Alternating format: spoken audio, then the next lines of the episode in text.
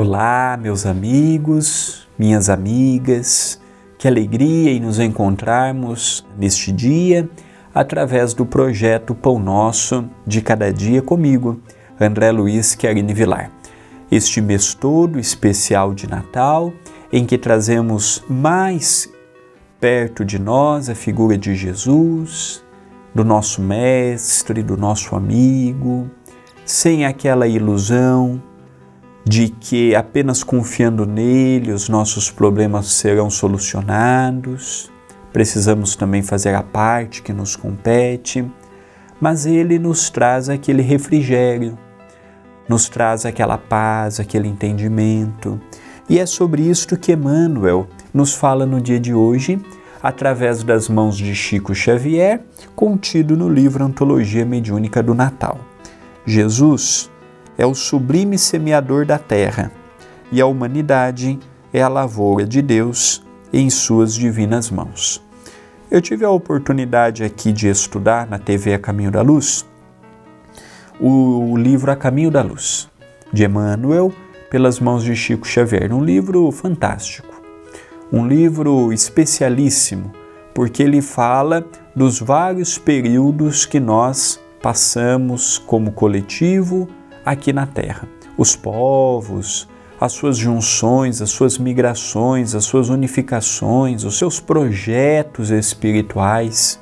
E é interessante que do primeiro capítulo até o último, nós vemos muito presente indistintamente qualquer povo, nós vemos muito presente a participação de Jesus. Procurando em todos os momentos, em todas as fases, na condição do governador espiritual do nosso planeta, trazer um pouco de paz e de luz para aquelas pessoas que estavam nos mais variados momentos passando pelas experiências aqui na Terra. E eu fiquei vendo capítulo após capítulo, item após item, já que é um livro composto por vários itens dentro de um mesmo capítulo, eu fiquei vendo a maravilha, trabalho maravilhoso de Jesus. Aquele trabalho anônimo que nós não vemos, não percebemos. Fico imaginando quanto que ele também não depositou e deposita esperança em muitas pessoas e desapontam. Lá vimos alguns personagens que vieram com grandes compromissos, mas sucumbiram.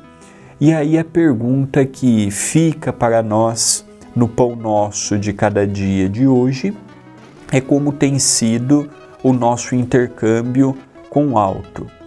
Nós apenas esperamos dos Espíritos ou de Jesus a solução imediata para os nossos problemas ou nós já estamos gradativamente correndo atrás de solucioná-los através da perseverança, através da humildade, através do amor, através de continuarmos firmes na jornada do bem.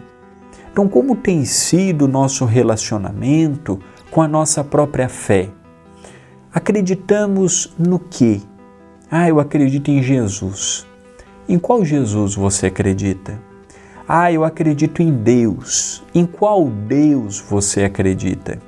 Ah, eu acredito nos espíritos do centro espírita que eu frequento semanalmente quais são, qual tipo de confiança você possui. São perguntas que eu confesso que até hoje poucas vezes eu fiz para mim. Mas quando comecei a fazer, começou a gerar um outro impacto na minha vida, porque eu comecei a observar o que eu não observava, comecei a dar valor no que eu não dava valor, e eu comecei a ver que tem muitas coisas que dependem única e exclusivamente de mim a sua modificação, a sua construção, a sua melhoria, a sua corrigenda. Por isso que eu percebo hoje que o evangelho não é para o outro. O ensinamento não é para o outro. O pão nosso não é para o outro. É para cada um de nós que estamos ouvindo.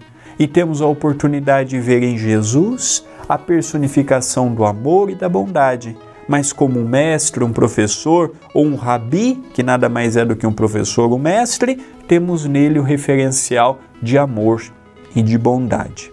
Pensemos nisto, mas pensemos agora